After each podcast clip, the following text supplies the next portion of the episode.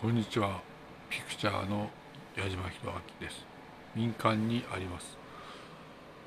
えー、っとですね。アメリカ合衆国オハイオ級オハイオが水素爆弾7発を撃ったのはですね2020年の4月8日でした。2020年の4月8日に訂正をしておきます。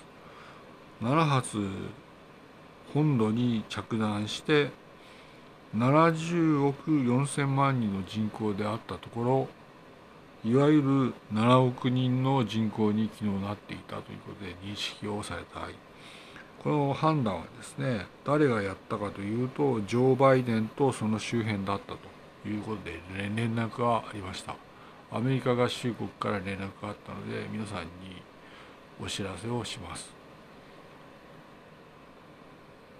ああこの本土ですね。信州は現在日天と呼ばれておりますが日本の国語の一つでございます。えー、そうですねと。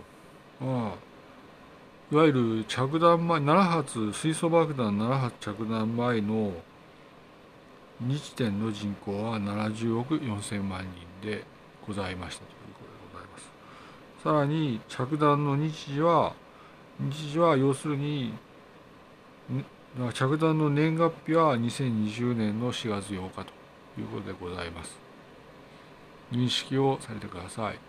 さらに調査をされて確実に対処をするということでお願いします。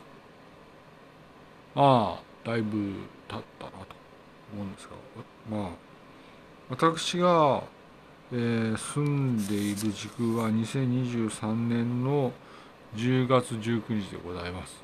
もうじき昼飯でございますが、頑張る所存です。それでは失礼します。うん、元会長の矢島弘明でした。失礼いたします。ありがとうございます。